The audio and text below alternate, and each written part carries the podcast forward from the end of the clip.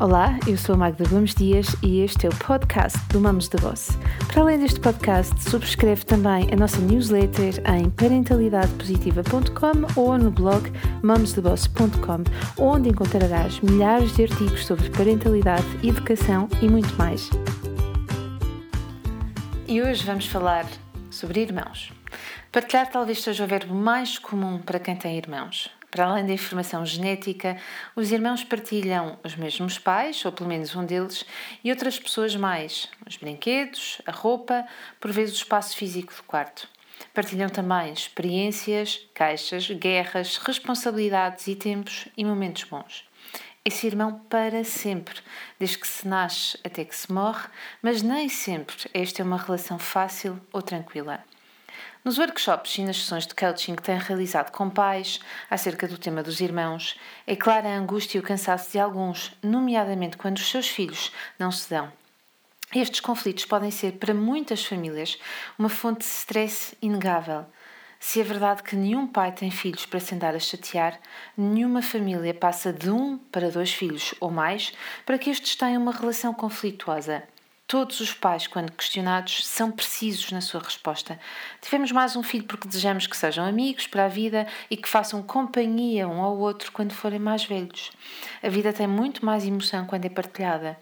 E um irmão protege-nos e defende-nos para o resto da vida. Mesmo as famílias em que um dos progenitores possa ter tido uma relação conflituosa com os seus próprios irmãos, o desejo acima mantém-se, o de partilha, proteção e felicidade. Ainda assim, de todas as relações que construímos, a relação entre irmãos parece ser aquela de que menos se fala. Falamos sobre a relação entre o casal, há livros sobre a relação entre pais e filhos, mas entre irmãos há um vazio. Os irmãos podem estar mais ou menos presentes nas vidas uns dos outros, com relações de maior ou menor significado, mas a verdade é só uma. Essa relação acompanha-nos desde que nascemos até o resto da vida e pode ditar a forma como nos relacionamos uns com os outros. Há cada vez mais estudos que, como veremos ao longo dos próximos capítulos, confirmam que este vínculo pode bem ser o mais importante ou até mais importante que o próprio elo parental. A nossa missão enquanto pais é formar seres humanos decentes desencocados e capazes. Embora nos possamos sentir úteis e felizes por estarmos pertinho dos miúdos, a verdade é que vamos querer vê-los a desenrascarem-se sozinhos, sem medos, sem queixinhas, nem lamentos. É por isso, e por isso precisamos de os capacitar para isso. A aquisição dessas competências é feita diariamente e os melhores momentos são mesmo aqueles, como as brigas que acontecem e os comportamentos que nem sempre são os melhores. Na verdade, a melhor oportunidade que temos para ensinar é quando se cometem erros. Já tinhas pensado nisto?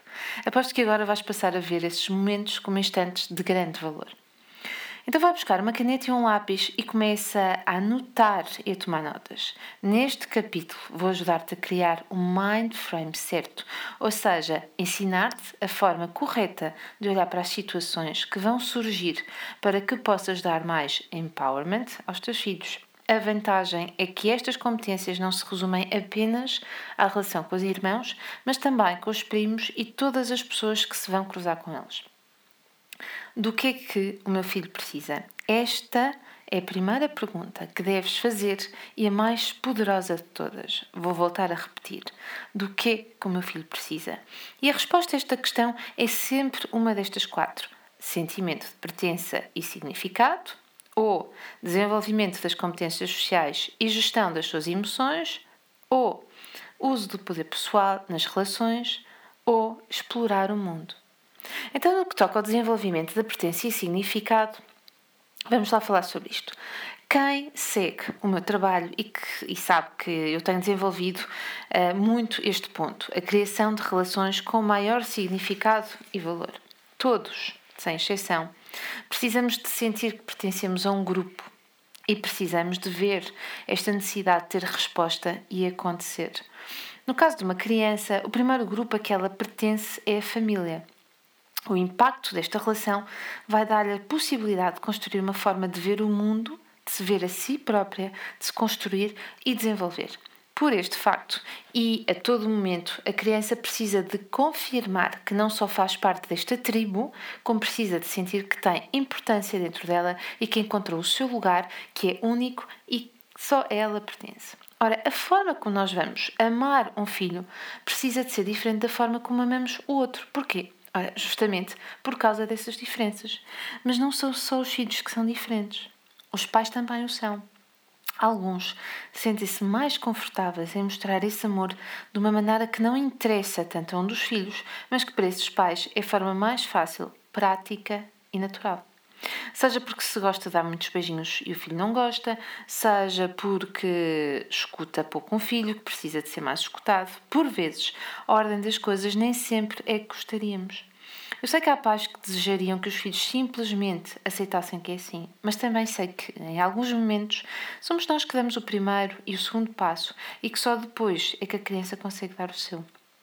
Procura descobrir como é que o teu filho se sente amado e manifesta o teu amor no tipo de linguagem que ele fala. Vais ver que acontece magia.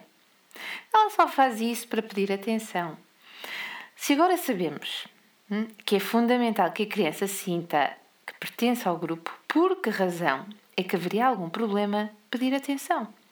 Sempre que uma criança se comporta de uma maneira desadequada, precisamos de compreender que ela não está a conseguir pedir ou a ter a atenção de que precisa de outra forma.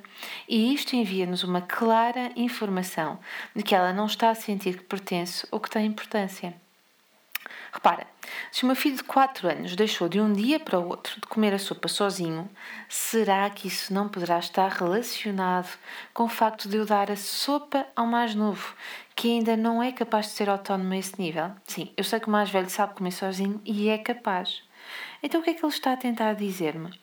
Que quer sentir que pertence, porque talvez, aos seus olhos, o facto de dar mais ao irmão significa que ele perdeu importância?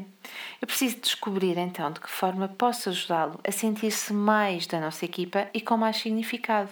Haverá outros momentos para além do momento da refeição? É claro que há. E deverei dar-lhe a sopa como faço com o irmão? Porque não? De vez em quando, uma ou duas colheres, enquanto vamos apostando num trabalho de retaguarda, noutras ocasiões, faz toda a diferença. Já viste alguma criança regredir para sempre? Eu não. O que todas procuram, sem exceção, é pertença e significado. Então só tens de fazer com que ela receba isso na exata medida da sua necessidade.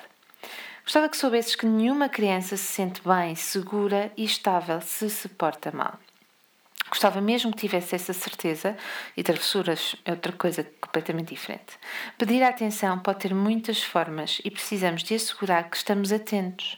A criança pode pedir atenção dia, diretamente, dizendo que precisa que lhe leias uma história ou dando um tabefe à irmã. A forma como ela vai escolher fazê-lo também vai depender de ti. Por isso, precisas de preservar, ou aliás, de reservar tempo para lhe dar essa atenção e segurança, lendo-lhe histórias e estando realmente presente nesses momentos, fazendo o dia do filho único ou compreendendo e aceitando a verdadeira hum, forma de ser dos nossos filhos. Dar atenção nunca significou estragar uma criança ou mimá-la de forma desadequada. Continuo a repetir a frase de uma grande amiga minha que diz Mima mais não existe, o que existe é falta de limites. No podcast de hoje decidi ler-te parte do quarto capítulo do Para de Chatear a Tua Irmã e Deixa o Teu Irmão em Paz. Nele encontrarás estratégias para assegurar que a relação entre os teus filhos não assenta apenas no conflito, mas vai assentar essencialmente no amor, no respeito e na aceitação, que são os grandes ingredientes deste livro. Para de chatear a tua irmã e deixa o teu irmão em paz, da manuscrito à venda em parentalidadepositiva.com e também em todas as livrarias e grandes superfícies.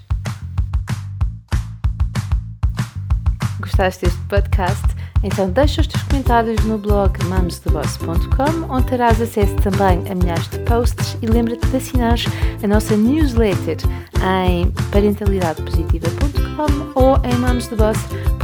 Partilha à vontade. Até ao próximo podcast.